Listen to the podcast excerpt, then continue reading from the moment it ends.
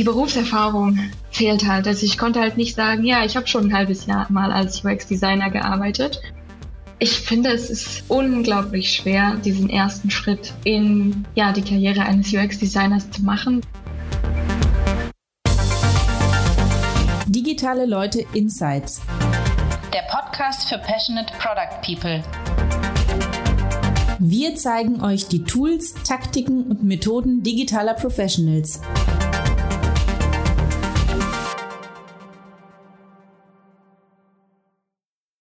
Hallo und herzlich willkommen zum Digitale Leute Podcast. Mein Name ist Thomas Riedel und ich bin Redakteur bei Digitale Leute.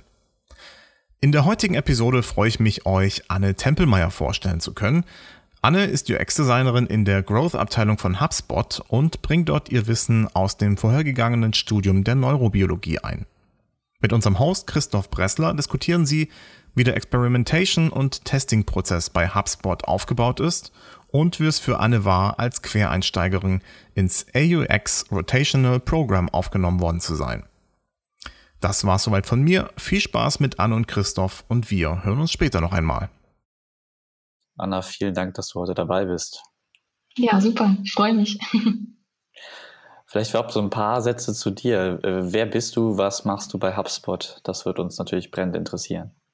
Genau, äh, ich bin bei HubSpot ähm, im Acquisition Team heißt das. Also wir haben ähm, ein Growth Department ähm, in HubSpot und ich bin der UX Designer, die UX Designerin im Acquisition Team sozusagen an der Schnittstelle zwischen dem, was auf der Webseite ist und dem, wenn man dann äh, tatsächlich in der Software ist, also dieses der Sign-up äh, Prozess dazwischen an der Schnittstelle designe ich.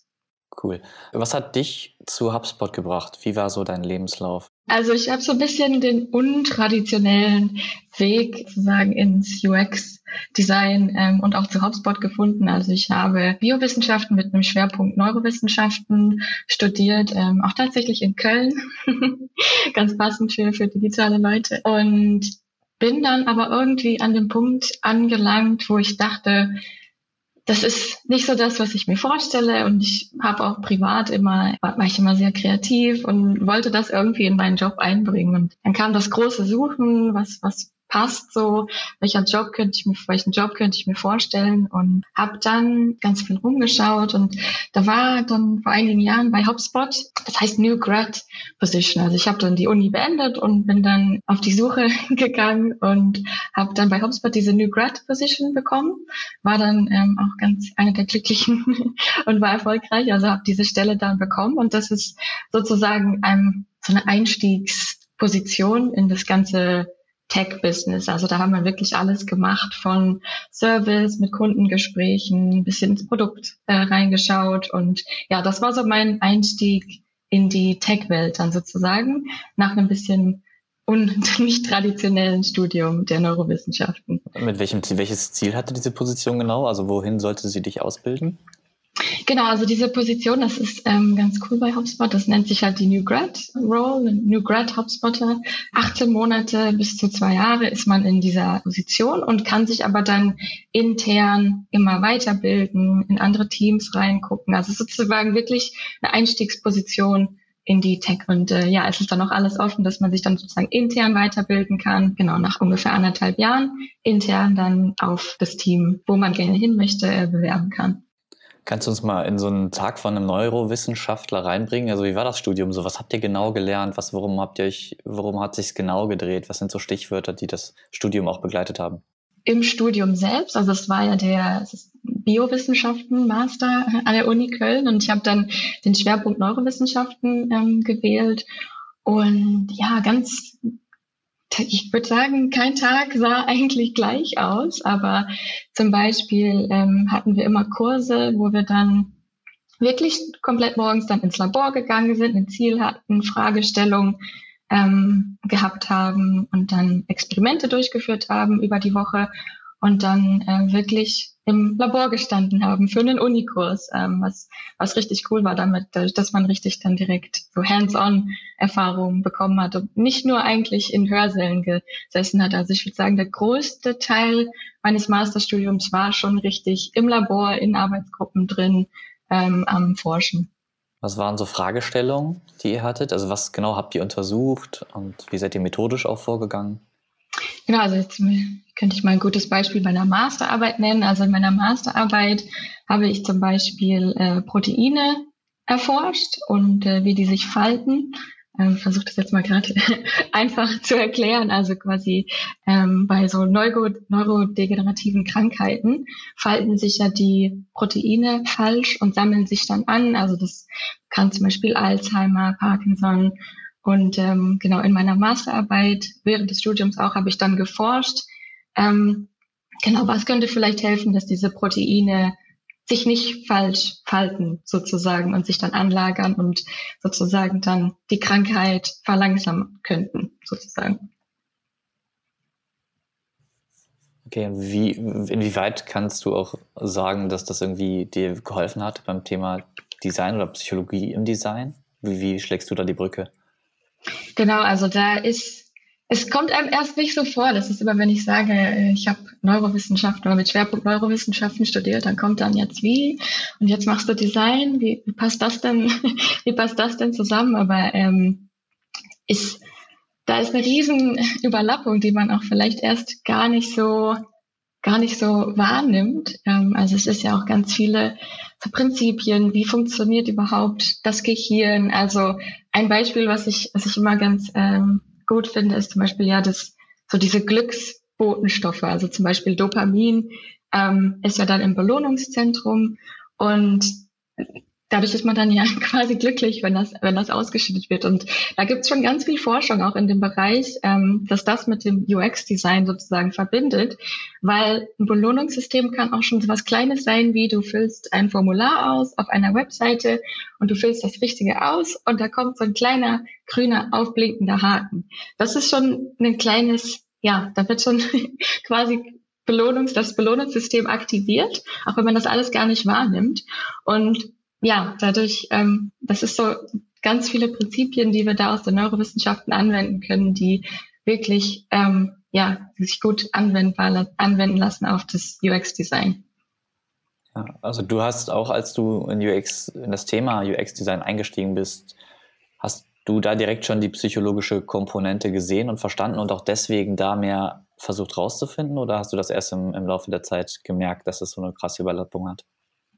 Ähm, ich wusste, dass es die Überlappung gibt, quasi auch als ich studiert habe. Und mich habe auch schon immer, wie gesagt, Design war schon, oder die kreative Ader war schon immer so ein Hobby ähm, von mir, was ich nebenbei schon immer gemacht habe.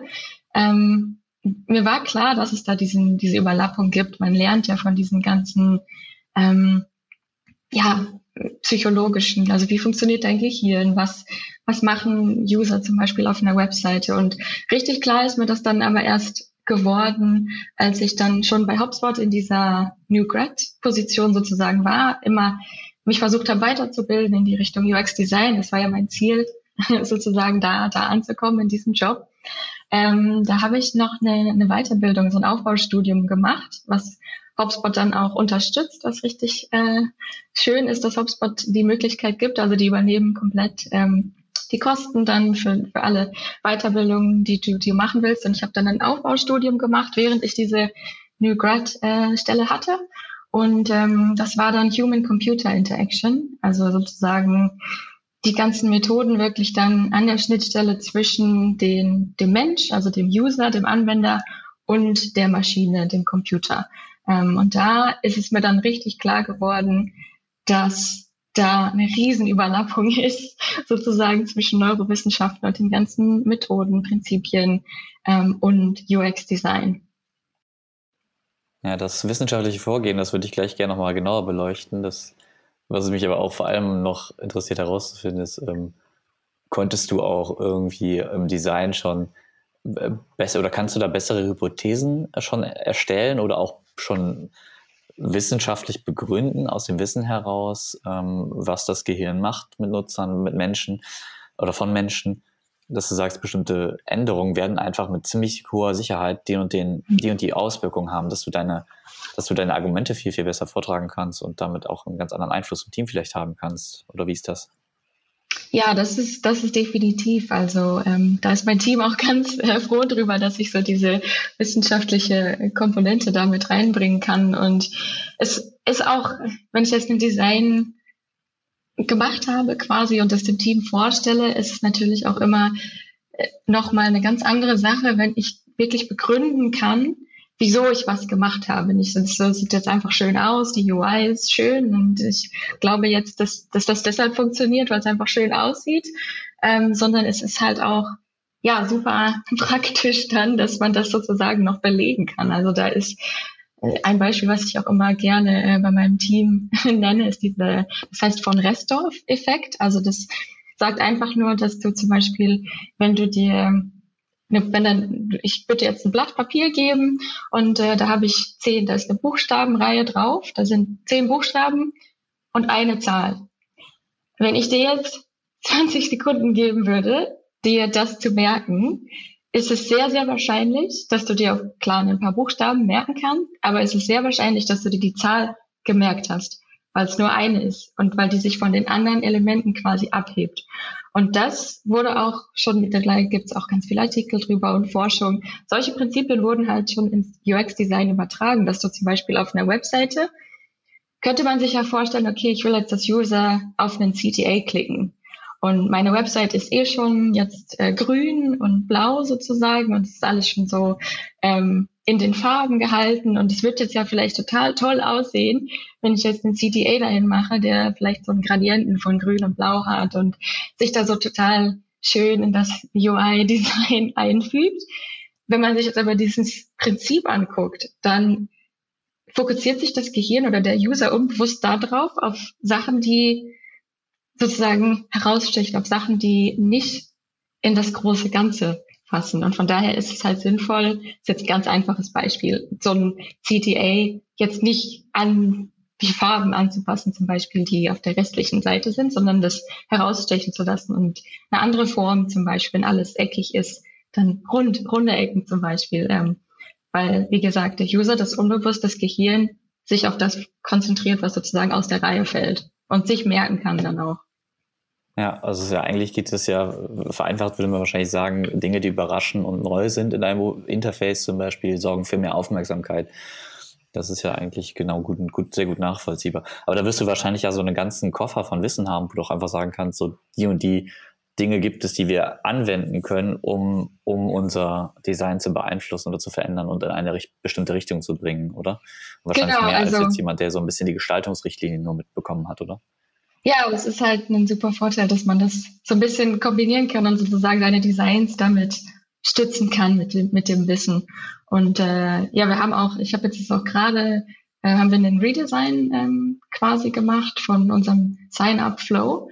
Und wir sind da eine komplett ganz andere Richtung eingeschlagen. Und da war auch ein maßgebender Punkt sozusagen. Also wenn man ähm, sich jetzt für HubSpot anmeldet, dann stützen wir das jetzt auf so also man sieht dann auf der rechten Seite ähm, ganz viel äh, Gesichter, Menschen, ähm, sozusagen die Gesichter hinter HubSpot, während man sich für HubSpot anmeldet. Und äh, da ist auch zum Beispiel, ähm, da kommt zum Beispiel auch wieder diese ja, Glücksbotenstoffe ähm, ins Spiel, äh, sozusagen diese ja, dass man, da gibt's ja noch, also ich hatte eben ja schon von Dopamin ähm, geredet, da gibt's ja noch Oxytocin, sozusagen das, das Bindungshormon. Also das ist zum Beispiel, wenn man ähm, ja, ein, ein Kind bekommt, ein Baby bekommt oder da spielt das, da spielt das auch zum Beispiel eine ganz große Rolle zu dieser Mutter-Kind-Bindung. Und das spielt aber auch, ähm, das spielt aber auch äh, eine Rolle sozusagen in diesen ja, so soziale Verbindungen, die dann, die dann so Glückshormone sozusagen ausschütten. Und ähm, da haben wir herausgefunden, dass zum Beispiel Gesichter viel, viel besser funktionieren ähm, als irgendwelche Illustrationen, die nicht so viel Emotionen, nicht so viel, ja, also wir, wir nennen das immer, wir wollen also mein das Ziel von meinem Team ist natürlich, dass User auf unsere Webseite kommen, hubspot.com und sich dann anmelden für unsere, für unser, für unser gratis CRM. Und äh, ja, da wollen wir natürlich, wir nennen das immer dann Reassurance. Also wir wollen natürlich dir klar machen, dass unsere Software super ist. Also du brauchst keine Kreditkarte, es ist alles super, du gehst keine Gefahr ein, irgendwie was zu bezahlen, was du nicht willst.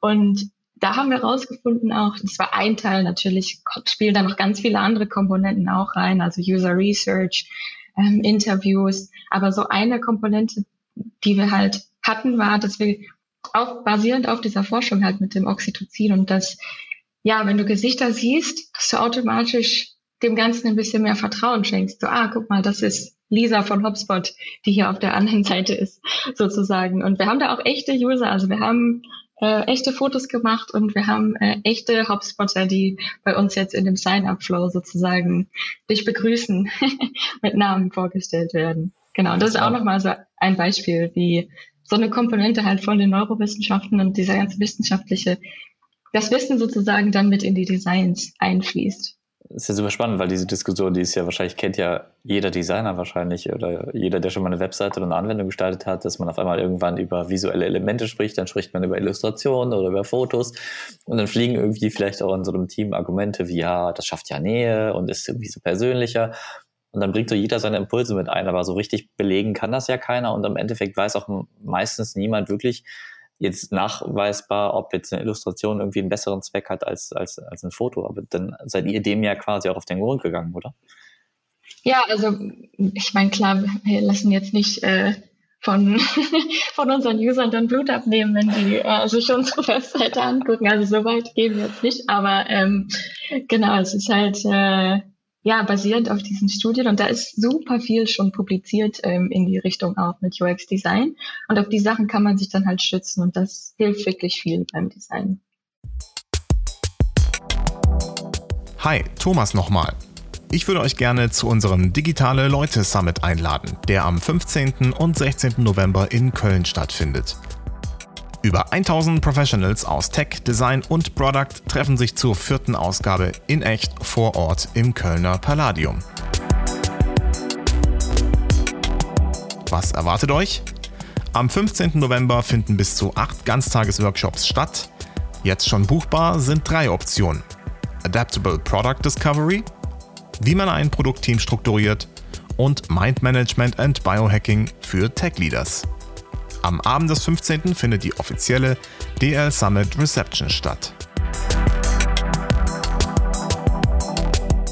Der 16. November ist unser Konferenztag.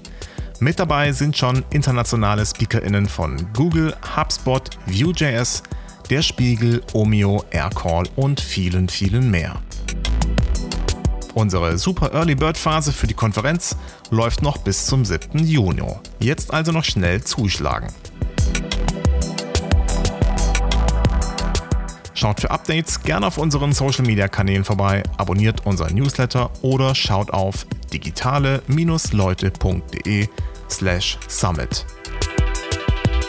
Wir freuen uns auf eine spannende Ausgabe in 2021.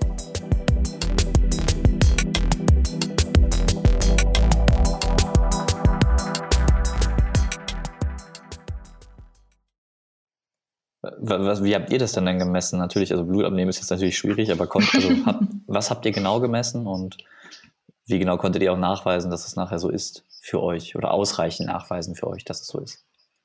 Genau, also wir haben eigentlich eine, ich habe eine kleine Studie dazu, also wir hatten ja unser, unser quasi unseren Sign-up-Flow vorher und nachher und ähm, da hatte ich eine Aufgabe sozusagen für die, für die User, die das getestet haben, dass die hatten 30 Sekunden quasi Zeit, ähm, ich glaube noch weniger, äh, so die ersten, mir die ersten drei Wörter zu nennen, egal was, die denen in den Sinn kommen, die die Erfahrung beschreiben, die sie gerade gemacht haben. Und da hatten wir davor in dem unserem unserem alten Flow hatten wir ähm, quasi so Sachen wie, es ist einfach, es ist basic, ähm, es macht, was es soll, ja, es sieht ganz okay, okay, war auch ein Wort, was total oft kam. Und ich meine, es ist, ja, wir haben immer diese, diese User Needs äh, Pyramide quasi, dass du unten, ja, also es muss, fun es muss funktionieren, es muss reliable sein und dann geht das ja quasi immer weiter hoch und dann die Spitze der Pyramide ist ja, dass es halt auch wirklich Spaß macht, es zu benutzen.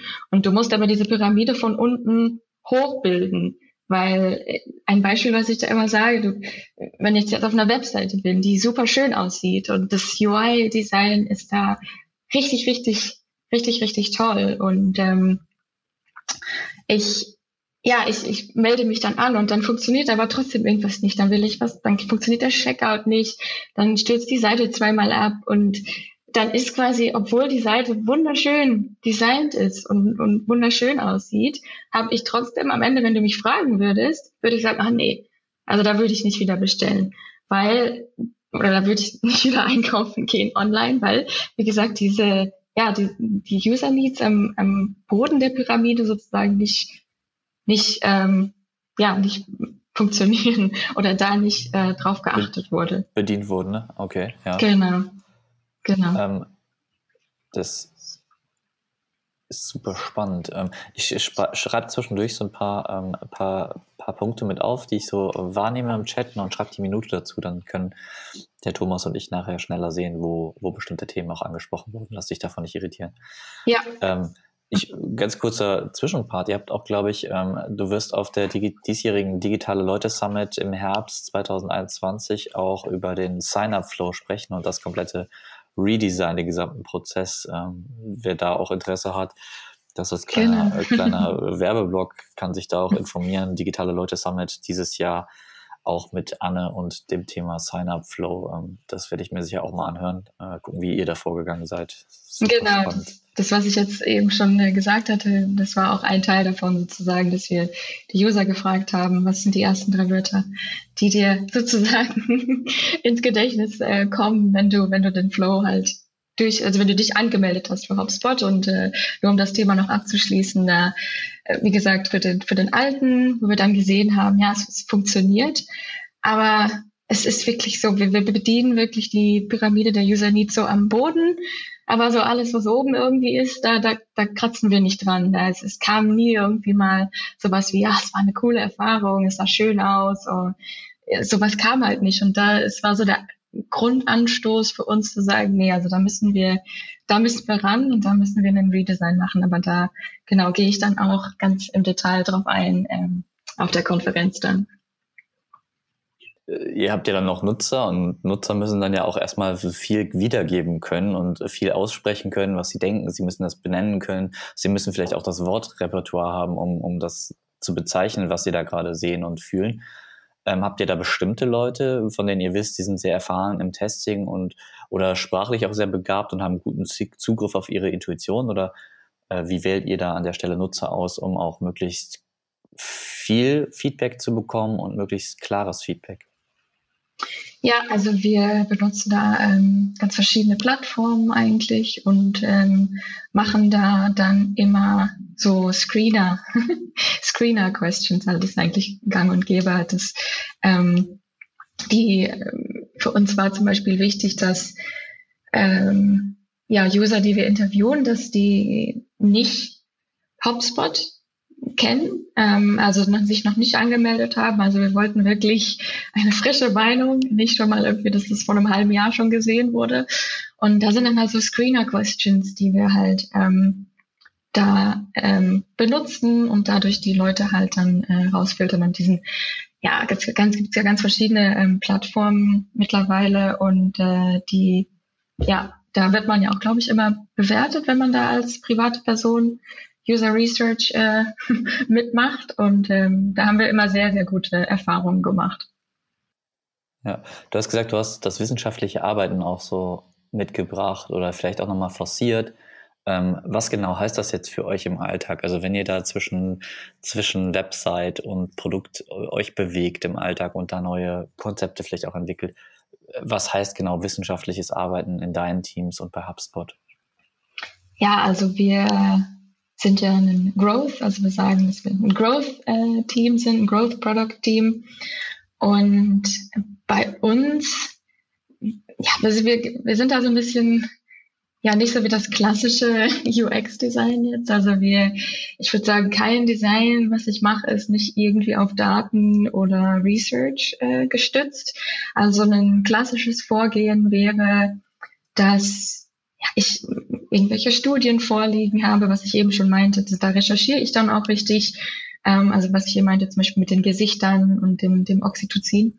Ähm, und dann wir haben wir noch ein UX Research Team. Also bei uns in HubSpot ist UX Design von UX Research sind zwei unterschiedliche Rollen. Wir arbeiten ganz eng zusammen, aber es sind äh, zwei unterschiedliche Rollen. Also wie gesagt, so kleine Research Studien mache ich auch selbst, aber wenn es dann so grundlegend ähm, richtig ins Detail geht, das macht dann unser äh, UX Research Team, die mir dann sozusagen ihre ihre ähm, Findings zukommen lassen und ähm, dann hat man so ein Paket und so ein Gesamtpaket an Research, Daten, wissenschaftliche Artikel.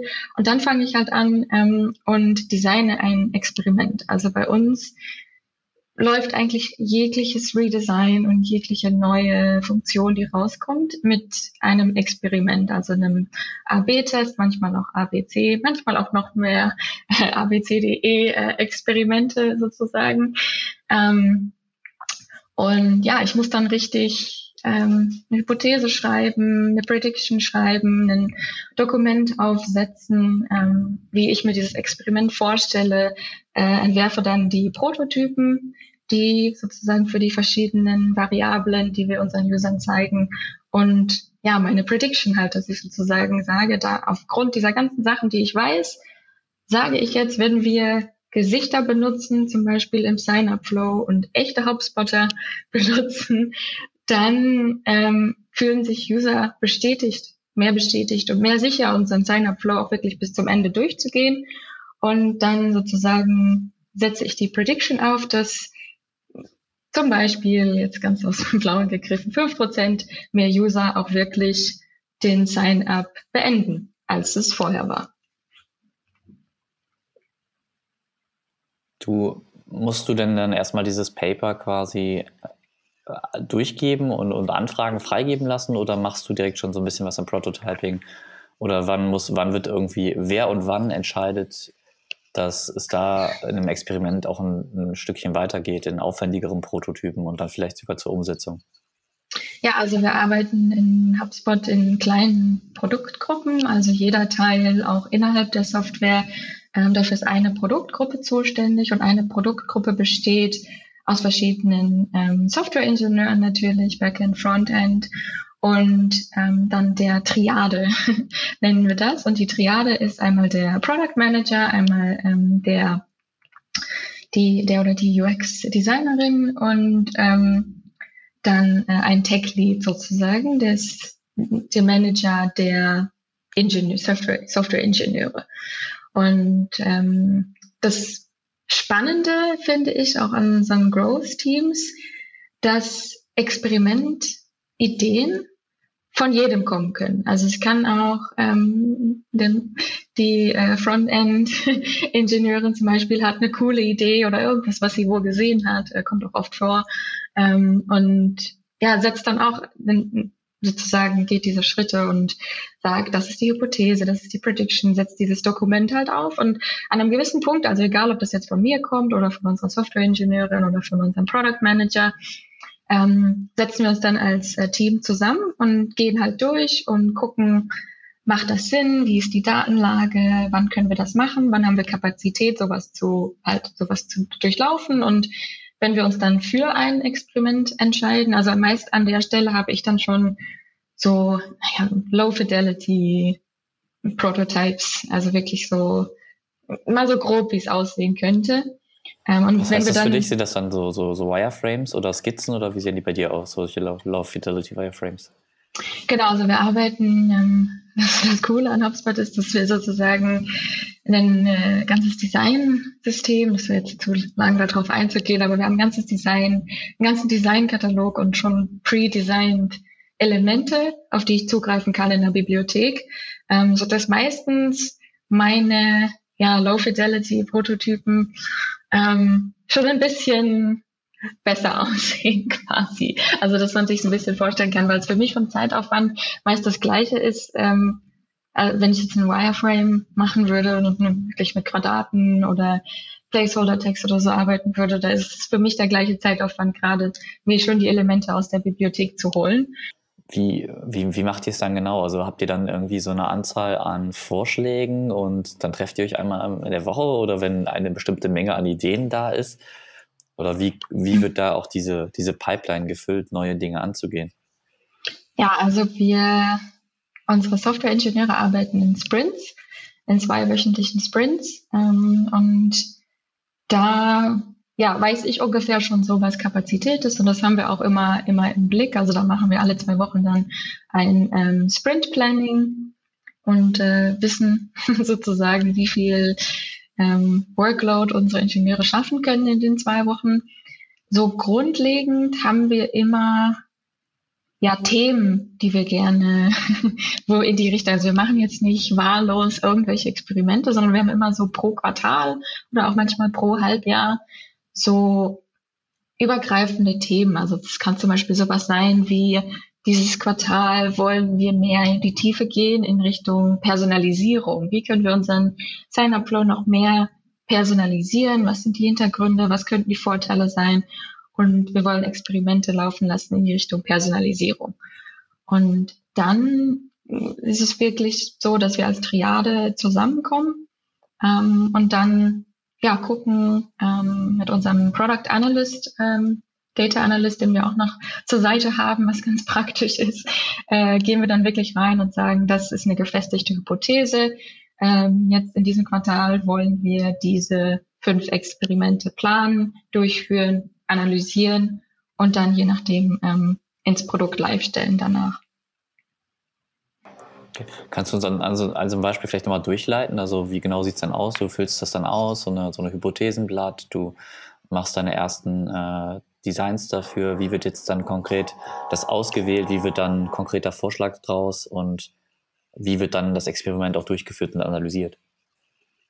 Ja, also wie gesagt, der erste Schritt, von wem auch immer er im Team kommt, ist das ähm, halt das Experiment, ähm, Experiment Doc nennen wir das, äh, wo wirklich, also da haben wir schon so ein Template, wo dann alles ausgefüllt wird, ähm, halt was ist die Hypothese, was ist die Prediction und ähm, der nächste Schritt dann ähm, ist, also entweder senden mir die Software-Ingenieure das dann zu und ich erstelle den Prototypen. Wenn das Experiment von mir kommt, mache ich das natürlich äh, direkt.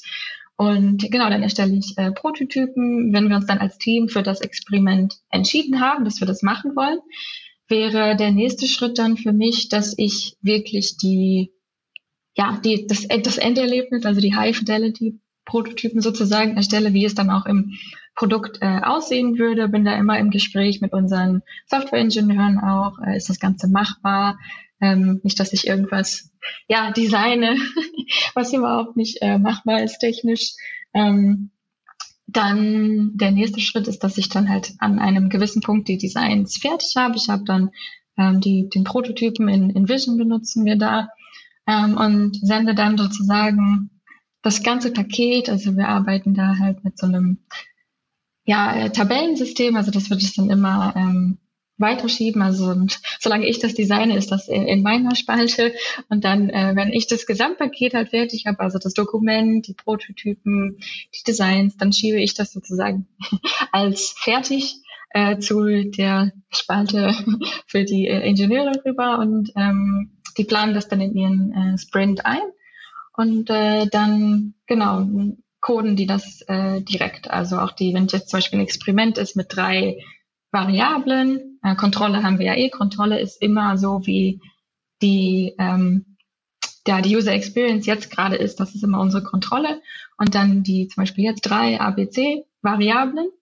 Und dann setzen unsere äh, Software-Ingenieure das halt auf. Da haben wir so ein, ja, das ist dann passiert dann alles, wird dann gecodet und dann passiert das alles automatisch. Also du kommst dann auf unsere Website und wirst dann per Zufall äh, siehst du dann die Kontrolle A, B, oder C. Und äh, am Ende äh, dann genau kalkulieren wir das natürlich, wie viel User müssen wir das ungefähr, wir wissen, wie viel User sich am Tag anmelden, ähm, durchschnittlich. Das heißt, wir wissen auch, was, wie lange müssen wir das Ganze laufen lassen, ähm, um dann auch wirklich signifikant zu sagen, ja, das war jetzt, die Daten sind wirklich signifikant. Das war jetzt nicht nur per Zufall, dass wir jetzt in der Woche da auf einmal super viele mehr äh, User haben, die das Sign-up dann beenden und dann ähm, genau lassen wir das dann so lange laufen, wie wir es berechnet haben, zum Beispiel drei Wochen. Ähm, am Ende setzen wir uns dann zusammen. Da haben wir dann immer so eine, eine Retro, nennen wir das. Äh, da gucken wir uns dann die ganzen Daten an. Ähm, ja, gucken uns wirklich ins Detail versuchen, alles rauszubrechen. Gucken, haben wir die Prediction erfüllt, wie war es mit der Hypothese. Und dann, ähm, wenn wir so glücklich sind, äh, dass wir wirklich jetzt sagen, okay, die Variable C war es jetzt, die hat wirklich unsere, unsere Prediction erfüllt, dann ähm, ist es ein Klick für unsere Ingenieure, dann ist das am nächsten Tag äh, live im, im Produkt. Das werden dann auch tatsächlich alle Lösungen schon so gecodet, dass sie auch direkt live gehen könnten, mehr oder weniger? Ja. Das heißt, man geht da einfach auch bewusst das Invest. Es geht jetzt wahrscheinlich ein bisschen schon in, zu weit in Richtung Entwicklung, aber man geht dann bewusst auch den Schritt zu sagen, wir entwickeln zwei bis vier Varianten, auch weil wir wissen, dass zwei bis, bis drei davon noch weggeschmissen werden können. Ja, also wir entscheiden uns ja immer für nur für eine. es kommen nie zwei äh, ins Produkt, ja. Ähm, ja, da gehen wir den, den Aufwand ein, ähm, den Mehraufwand und unsere Ingenieure coden wirklich alle Variablen, so wie sie auch wirklich dann live später im Produkt sind. Und diese kritische Masse an Nutzern, die ihr dann braucht, ist es immer, messt ihr das relativ an dem Thema und an der Sektion, wo ihr euch befindet, wo was angepasst wird und ein Experiment gemacht wird? Oder gibt es immer so eine absolute kritische Menge an Nutzern, wo ihr sagt, die muss einfach da sein, damit wir das überhaupt als valides Experiment akzeptieren für uns? Ja, also da kann man, da kommt mir auch wieder das Studium äh, mit zugute, weil da gehen wir richtig äh, statistisch rein und sagen, da gibt's ja ganz viele Rechner auch online, mit denen man das ausrechnen kann. Also wir sagen, wir wollen äh, 95 Prozent ähm, Signifikanz. Das ist unser Ziel. Also darunter stellen wir selten was live. Also wenn wir jetzt 80 Prozent, wir haben gute Daten, aber es war jetzt nur irgendwie 75 Prozent signifikant, dann gehen wir da meistens noch rein und ähm, verändern nochmal was, lassen das ganze Experiment nochmal laufen. Und ähm, ja, genau, da rechnen wir das wirklich vorher aus. Äh, also das kann man ja genau ähm, machen, dass wir wirklich sagen, okay, wir haben durchschnittlich dieses Volumen von Usern, die sich anmelden. Und äh, genau, wie viele User bräuchte ich da, wenn ich sage, ich möchte zum Beispiel unsere Step Completion, also zum Beispiel an einem, an einem Schritt bei uns im Sign-up-Flow, wo ich meine, ähm, wo ich zum Beispiel meinen Jobtitel angebe. Ich, ich sage, äh, da haben wir immer ganz viele, die abspringen und nicht weitermachen bei, mit den und den Änderungen sage ich jetzt, dass sich das für fünf Prozent erhöht. Dann weiß ich genau, okay, fünf Prozent will ich das erhöhen an dem Schritt. Wir haben so und so viel Volumen und ich will 95 Prozent Signifikanz. Dann kann ich genau ausrechnen, dass ich das Experiment ungefähr vier Wochen laufen lassen muss, um aussagekräftige Daten zu bekommen. Und das machen wir auch direkt immer. okay.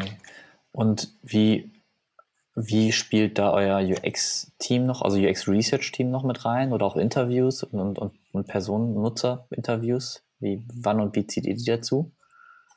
Ja, also wenn es jetzt um so kleine Änderungen geht, wie dass wir was an einem Schritt verändern, dass wir ja, Bilder anstatt Illustrationen ähm, reinmachen, sowas machen wir direkt ähm, mit, mit Experimenten dann. Ähm, wenn es jetzt größere Sachen sind, wie zum Beispiel jetzt das, das Redesign, was ich eben erwähnt hatte, dann hilft unser UX Research Team mit, ja, die gehen dann richtig ins Detail und machen vorher schon, bevor ich überhaupt mich ransetze und, und, und design, dann machen die Concept Testing und äh, was erwarten User überhaupt grundlegend ähm, von einem Sign-up? Was sind Themen, die für User wichtig sind, während sie sich anmelden. Ähm, da ist bei uns zum Beispiel äh, dann, ich hatte eben gesagt, ich, bevor ich designe, kriege ich so ein, habe ich so ein Gesamtpaket an wissenschaftlichen Artikeln, Research, ähm, Daten und da, da spielt auch dieses dann von dem, von den, unseren UX-Researchern mit rein. Ähm, die sind sozusagen Teil, Teil des Paketes, womit, womit ich dann überhaupt anfange zu arbeiten. Ähm, da ein Beispiel ist, äh, dass wir herausgefunden haben, dann äh, unser UX Research Team auch mit Interviews zum Beispiel, dass ähm, ganz viele User, ähm, also unser das HubSpot CRM ist ja gratis, auch für immer. Also man muss da wirklich nie an irgendeinem Punkt äh, bezahlen. Keine Schleichwerbung jetzt. Ähm, aber äh, genau, es ist dann in Interviews wirklich rausgekommen, dass uns das User einfach nicht geglaubt haben. also das, auch wenn wir das da äh, reingeschrieben haben auf unserer Webseite, so ist es immer, äh, ist immer gratis, äh, ist es halt wirklich so, kam dann so in, in User-Interviews, die unser UX Research Team dann auch gemacht hat, so, ja, nee, also es ist nee, also da komm, an irgendeinem Punkt fragst du mich jetzt nach einer Kreditkarte und dann werde ich doch, dann war das doch irgendwie ein verstecktes Trial oder so.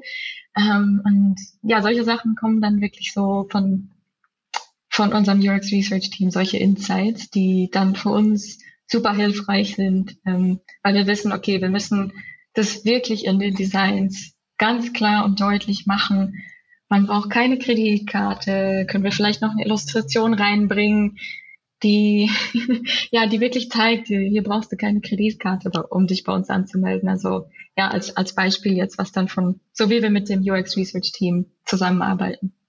Habt ihr dann auch eine, eine Dokumentation über solche Erkenntnisse oder wie greift ihr darauf zurück, dass ihr auch nicht irgendwie, also dass ihr sicher geht, nicht immer, immer wieder mal neue, die gleichen Themen aufzumachen? Ein Bereich, wo ihr nochmal durchgehen könnt, was ihr so an Erkenntnissen schon alles gesammelt habt und vielleicht auch auf neue Ideen zu kommen. Gibt es da sowas? Ja, also unser UX Research Team, ich glaube, die haben äh, intern ähm, ich weiß nicht, ob es eine Tabelle ist oder ein Airtable.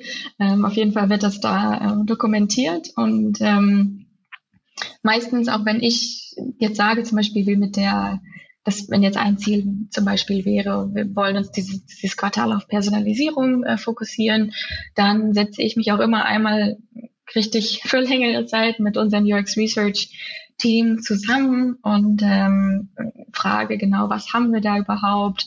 Äh, was sind vielleicht Studien, die ihr schon gemacht habt, die wir schon wieder benutzen könnten? was könntet ihr vielleicht vorschlagen, dass, dass ihr jetzt noch machen könnt, um uns zu helfen in dem Bereich und so arbeiten wir dann zusammen und meist äh, dadurch, dass wie gesagt, HubSpot das schon lange so macht und so praktiziert, gibt es auch intern bei uns schon richtig, richtig viel an Wissen und Studien und Interviews, die ich mir dann wieder anhören kann ähm, zu, zu jeglichen Themen. Das klingt ein bisschen fast schon aufwendig, aber auch nach einer großen Chance, da irgendwie so ein, so ein richtig gutes, dokumentiertes, vertecktes äh, Studienwissen auch anzulegen für euch, um, um da immer gezielt Forschung voranzutreiben und auch immer auf der Basis Ideen zu entwickeln. Ja, also es ist definitiv als UX-Designer es ist super praktisch und, und sehr, sehr hilfreich. Also das Wissen, was auch gerade von unserem UX Research Team kommt, ähm, ja, macht, macht das Leben eines UX-Designers definitiv einfacher. Wie, wie schafft ihr es, dass auch da mal die, also die, die, die Kommunikation am, am Laufen bleibt und dass ihr da immer Bescheid wisst, was gibt es? Ist das in den wöchentlichen Meetings oder so doch immer, immer, immer gang und gäbe, dass man darüber spricht und sich nochmal austauscht, dass man auch immer wieder erinnert wird, was wir ja eigentlich schon alles haben? Also was geht ja sonst gerne in so Teams auch ein bisschen verloren, oder?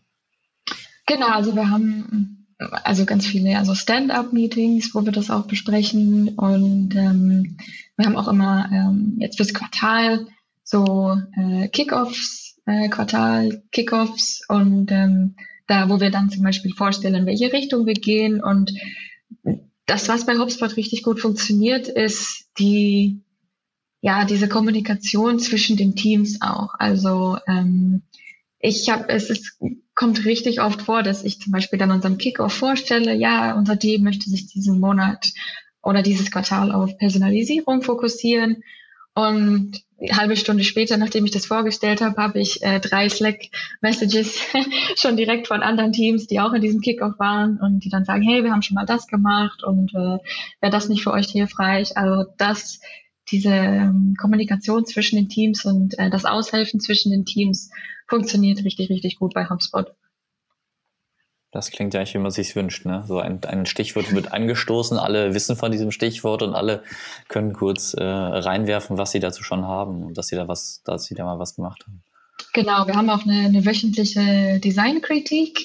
Ähm, das ist auch richtig, richtig, richtig hilfreich, äh, wo quasi aus den, der Designer aus den Triaden, aus mehreren Triaden, wir sind jetzt ungefähr so zehn pro Kritik. Ähm, und das sind jetzt alle Designer, die in, und bei uns im Growth Department designen, in jeglichen Teams. Und wir treffen uns einmal die Woche ähm, für eine Stunde und äh, jeder, der was hat oder eine Frage hat, stellt das vor. Das kann an jedem Punkt sein. Also es kann wirklich, das ist meine Experimentidee. Ähm, was, was denkt ihr davon? Äh, macht das Sinn, da überhaupt weiter reinzugehen? Also da kommt auch nochmal ganz, ganz viel Feedback von diesen Design Critics von anderen Designern dann und auch sozusagen dieses Wissen dann, hey, ich habe hab schon so ein Experiment letztes Jahr gemacht. Ich schicke dir mal die Daten rüber, vielleicht hilft euch das ja.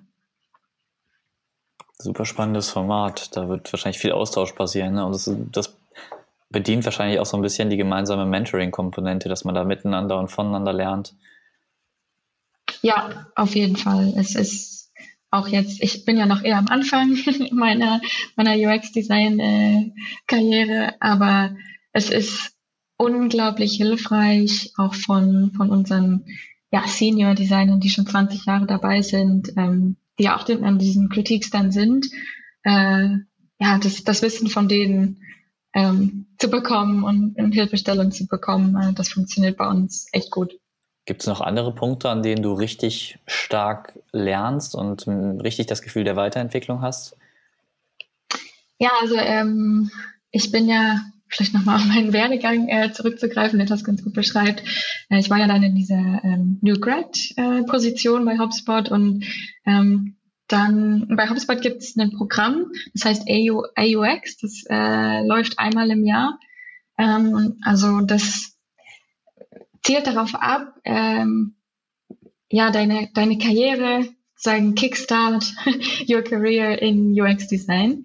Ähm, dadurch, dass es unheimlich schwer ist, selbst, ja, ich, ich hatte an dem Punkt ja auch schon den, den Human-Computer Interaction Aufbaustudium gemacht, das neurowissenschaftliche Studium, die ganzen privaten Design-Sachen, ähm, die ich gemacht habe und ähm, ein UX-Design-Zertifikat hatte ich auch noch gemacht über ein halbes Jahr und hatte auch schon Designs, aber die Berufserfahrung fehlt halt. Also ich konnte halt nicht sagen, ja, ich habe schon ein halbes Jahr mal als UX-Designer gearbeitet.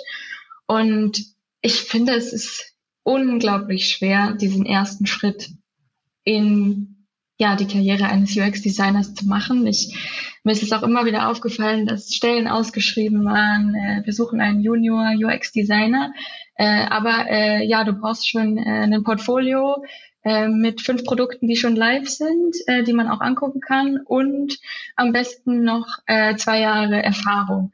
Ähm, und, und das ja, findet man halt, als ich so in dieser, in dieser ja, in der Stelle in meiner Karriere halt so war, wo ich diesen Schritt halt machen wollte jetzt ins UX-Design, fand ich das halt dann unglaublich schwer da reinzukommen. Und da hat HubSpot halt dieses das Programm, das ähm, AUX-Programm nennt sich das, wo ja Leuten eine Chance gegeben wird, die quasi das Paket mitbringen an Wissen und ich wollen und äh, diese Karriere und halt ähm, aber halt, wo nur dieser eine Punkt an Berufserfahrung fehlt.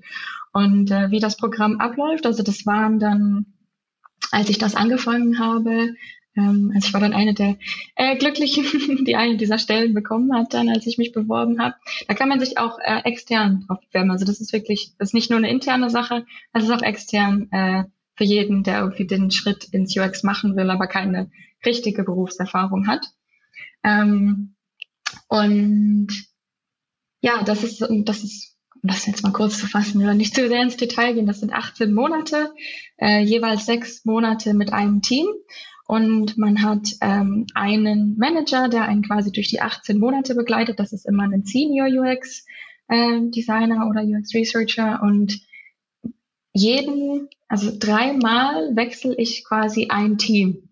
So, das sind auch meist ganz unterschiedliche Teams und man hat so drei etwas größere Projekte, an denen man dann arbeitet und bekommt aber komplett Mentoring durch diese 18 Monate hinweg. Also ich hatte immer einen erfahrenen UX-Designer an meiner Seite ähm, und ja, die habe dann sozusagen, habe selbst gearbeitet, aber hatte immer diese Sicherheit äh, noch und die Hilfestellung von einem Mentor und das ganze Wissen und ähm, das ist, finde ich, eine unglaublich tolle Chance auch, dann so dieses Wissen weiterzugeben, auch intern in der Firma. Also das wird sozusagen HubSpot seine eigenen äh, ja, UX-Designer und UX-Researcher so so ausbildet. Und es ist natürlich auch dadurch, dass es drei unterschiedliche Teams waren. Ich musste mich dreimal komplett in eine komplett unterschiedliche Arbeitsweise ähm, einarbeiten, wie die Teams funktionieren, ähm, was die designen. Das waren grundlegend verschiedene Sachen, die ich designt habe, aber ja, das ist, ähm, und während des Programms, noch deine Frage zurückzukommen,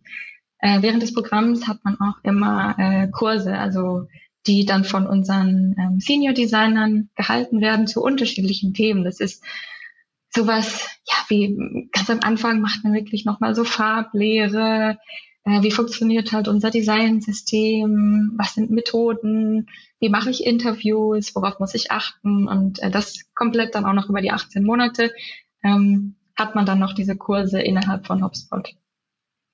Das scheint dann tatsächlich so, als wäre, jetzt hättet ihr alle möglichen Formate und auch verschiedene eben Produktpunkte ne, durch die Teams, dass ihr da echt in kurzer Zeit eigentlich eine, eine, eine total große Breite an, an, an Wissen äh, auch einfach zur Verfügung gestellt bekommt.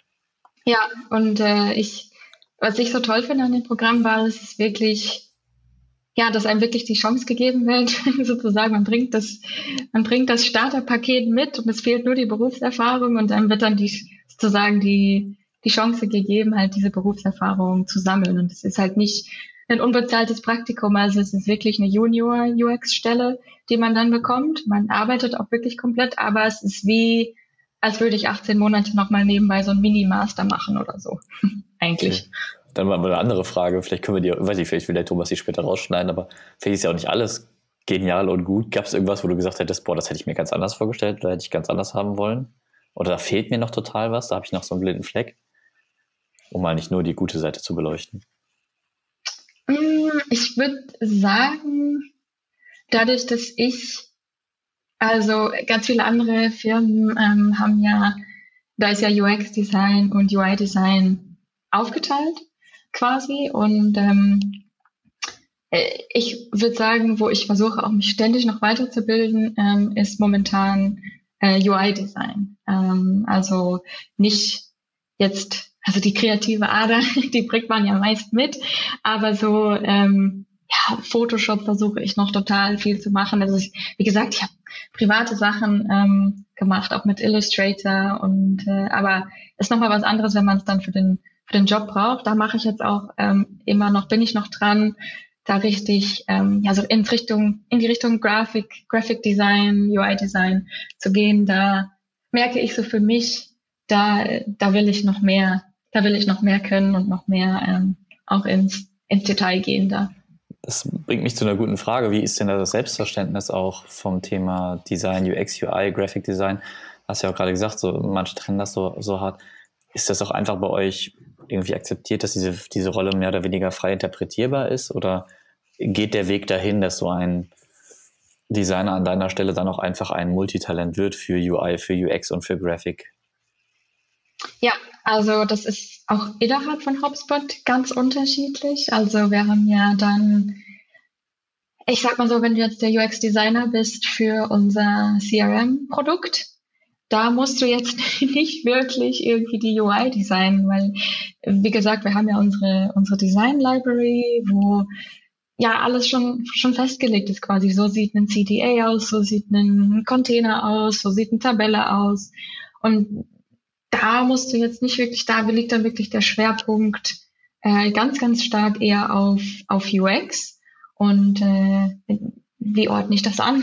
Zum Beispiel jetzt als Frage.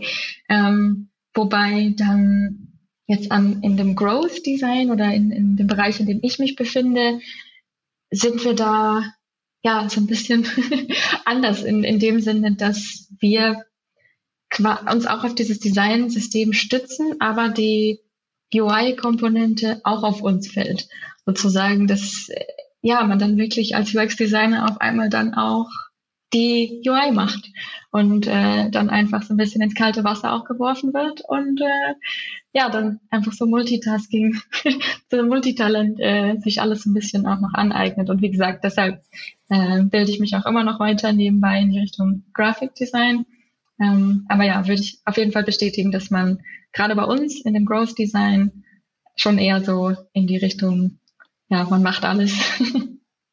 Was, was war so für dich die größte Herausforderung auch an dem Erlernen des ganzen Prozesses bei euch? Also Experimente, Datengetriebenheit, ähm, dieses wissenschaftliche Vorgehen. Was war die größte Herausforderung für dich? Ja, ich würde eigentlich mal gar nicht sagen, so die, das eigentliche Arbeiten. Ich würde ja so sagen, ich glaube, das kennen viele. Das ist so, gerade wenn man, ähm, ich meine, mittlerweile bin ich nicht mehr, äh, bin ich nicht mehr in dieser Junior-Position. Ich bin ja schon ein paar Jahre dabei jetzt, aber äh, so, ich finde, die, eine große Herausforderung für mich war so das Selbstbewusstsein. also als Junior Designer so reinzukommen und ja, gerade gerade quasi am Anfang der Karriere und dann ähm, auch ja sozusagen das Selbstbewusstsein dann reinzugehen und sagen, ja, wir machen das jetzt so und das sind die Hintergründe und äh, da kommt man aber auch rein. Aber ich fand, das war so für mich am Anfang, ähm, wo ich immer so gedacht habe, äh, oh Gott, was denken die jetzt? Ich, ich bin gerade drei Monate jetzt hier dabei als Junior UX-Designer und äh, ja, was denken, was denkt unser Product Manager jetzt, wenn ich hier mit so einer Idee ankomme, findet er die gut? Ähm, aber wie gesagt, da kommt man rein und ich hatte da auch nie eine negative Erfahrung. Also auch, es wird genauso angenommen, eine Idee, die ich als Junior Designer nach einem Monat gesagt habe, so wie ich sie jetzt nach über zweieinhalb Jahren sage. Also es ist genau gleich. Aber ich würde sagen, dass, ja, so dieses, dieses Gefühl, das, äh, da hatte ich am Anfang, ähm, ja, so ein bisschen ich will es nicht sagen Startschwierigkeiten, aber das äh, musste ich schon, ja, mich da so ähm, das, das Selbstbewusstsein da auch äh, gewinnen. Aber das, das kam mit der Zeit von ganz alleine. Hat die Situation, das ist ein guter Punkt vielleicht an der Stelle, hat die Situation des ganzen Jahres mit, mit Corona für euch auch im Designteam was verändert? Oder was genau hat sich verändert? Gibt es Dinge, die für euch ähm, schwieriger geworden sind oder auch Dinge, die jetzt leichter sind? Ja, ich würde definitiv sagen, so Workshops. Ich liebe Workshops zu planen und zu halten und die Ergebnisse, die man davon bekommt. Und das Designer war für mich. Lieben Workshops. Ja, genau. Und Post-its. Und Post-its, genau. Äh, genau, also da. Das ist halt schwer, weil so ein Workshop war auch dann immer, also wir beziehen dann auch immer das ganze Team mit ein und haben, ja, auch unsere Ingenieure sind da mit dabei und das war immer was richtig Cooles, so ein Tag, wenn man wusste, so am Mittwoch haben wir einen Workshop geplant und das ganze Team hat sich drauf gefreut und ist bei HubSpot auch so, dass man sich dann immer irgendwas Cooles zu essen bestellen kann auf Kosten, äh, auf Kosten von HubSpot. Ähm, äh, und das ist dann, ja, dann ist man zusammen den ganzen Tag in einem Raum und geht durch diesen Workshop durch. Und es ist so ein, ja, eigentlich ein richtig cooles Teamgefühl. Und ähm, das fand ich etwas schwierig, das zu übertragen auf diese ganze Homeoffice-Situation. Aber wir sind da ganz kreativ geworden mit digitalen Whiteboards und ähm, das klappt mittlerweile auch alles ganz gut. Aber so, was noch so ein bisschen schade ist, würde ich sagen, aber wir, wir arbeiten auch dran und das klappt schon irgendwie, ist so dieses im Büro, ich meine, das kennen ja viele, würde man einfach mal irgendwie so beim Nachbartisch vorbeigehen und irgendwie gucken, ah, was, was designst du gerade, was ist das, ach cool. So man kriegt halt ähm, automatisch mehr mit, auch von einem anderen Team, was dann direkt nebenan sitzt und äh, man redet, weil man sich gerade irgendwie an der Kaffeemaschine trifft und über Designsachen und wo man gerade dran arbeitet. Und jetzt muss man halt wirklich proaktiv sein und ähm, sagen, komm, wir machen heute jetzt äh, ein Coffee-Meeting, wo wir einfach nur mal quatschen, so wie wir es im Büro gemacht hätten. Und ja, da muss man ein bisschen, sind wir sehr kreativ geworden, was es da für, für Meetings gibt und wie wir das machen und wie wir uns sehen. Und ähm, das klappt mittlerweile aber auch ganz gut. Da sind wir jetzt auch äh, im Homeoffice ganz eingespielt. Wenn du mal so benennen müsstest, was, was Design für einen Stellenwert im Unternehmen HubSpot hat, wie würdest du das bezeichnen? Ähm, hoch. also es ist schön zu wissen, dass auch jetzt vom, vom höheren Leadership, sage ich jetzt mal, Design wertgeschätzt wird und Design einen richtig hohen Stellenwert ähm, hat. Also nur als, als Beispiel gerade kam jetzt gerade in der E-Mail ähm, äh, von, von Damesh Shah, der ist ja unser ähm, CTO, ähm, der quasi eine E-Mail an das ganze UX-Team geschrieben hat, wie gute Arbeit wir leisten und wie wichtig das ist und dass ja HubSpot, äh, das HubSpot gerade gut, sehr gut dasteht ähm, als Firma und dass das auch großen Teilen dem UX-Design und UX-Research ähm, Team zu verdanken ist. Und das ist schon cool, bei so einer großen Firma dann so eine E-Mail zu, zu lesen zum Beispiel. Kannst du sagen, warum das so ist? Oder hat er so ein bisschen genannt, warum das so ist? Also warum verändert UX-Design oder warum macht UX-Design das besonders? Ja, weil wir den User in HubSpot, wir haben da so eine schöne Redewendung, wie der, der User ist so das Zentrum für alles, was wir machen. Ähm, also der, wir wollen, die beste Software ist nichts wert, wenn die User Experience nicht gut ist, weil dann die User das nicht benutzen und wir versuchen immer den User ins Mittel, in den Mittelpunkt zu stellen, egal bei welchen Entscheidungen, die wir, die wir treffen. Also wir versuchen das immer mit einzubeziehen und ähm, ja, ich finde, da hat er auch recht, weil äh, es ist halt wie gesagt, was ich meinte. Also man kann die schönste Seite haben, die irgendwie super aussieht und äh, wenn ich nicht einfach das machen kann, wenn es anstrengend ist, wenn ich das nicht finde, wo ist der Checkout, was muss ich jetzt klicken, dann ist die ganze Erfahrung, ach ja, habe ich gedacht, die schönste Seite und es ist trotzdem eine schlechte Erfahrung im Endeffekt. Von daher, ähm, ja, das ist ganz nett. Was, wie würdest du den Satz vervollständigen? Gutes Design ist, wenn? Gutes Design ist, wenn ein User die Task erfüllen kann, die er wollte, oder dass er wirklich merkt, dass es Aufwand für ihn war.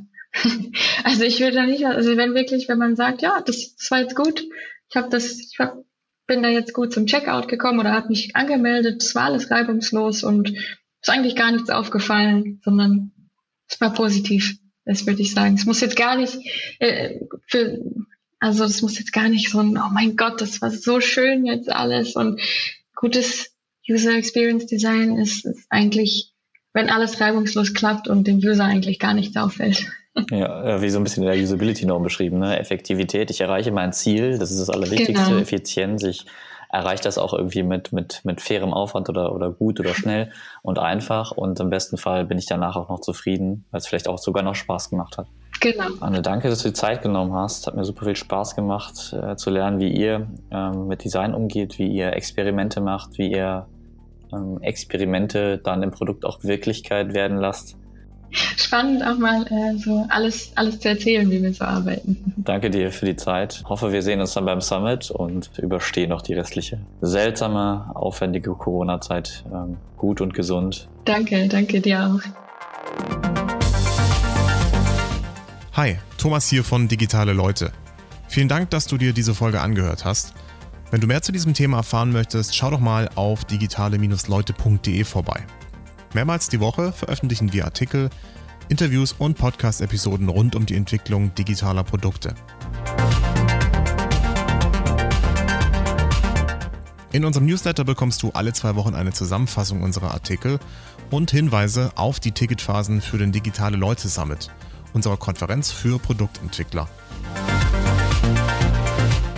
Wenn dir unser Podcast gefällt, freuen wir uns über eine tolle Bewertung oder ein Herzchen Je nachdem, ob du uns auf iTunes, Google Podcasts, Spotify, Deezer oder Soundcloud hörst. Du hast Fragen oder Anregungen? Dann schreib uns doch an dlredaktion.digitale-leute.de. Danke und tschüss, bis zum nächsten Mal.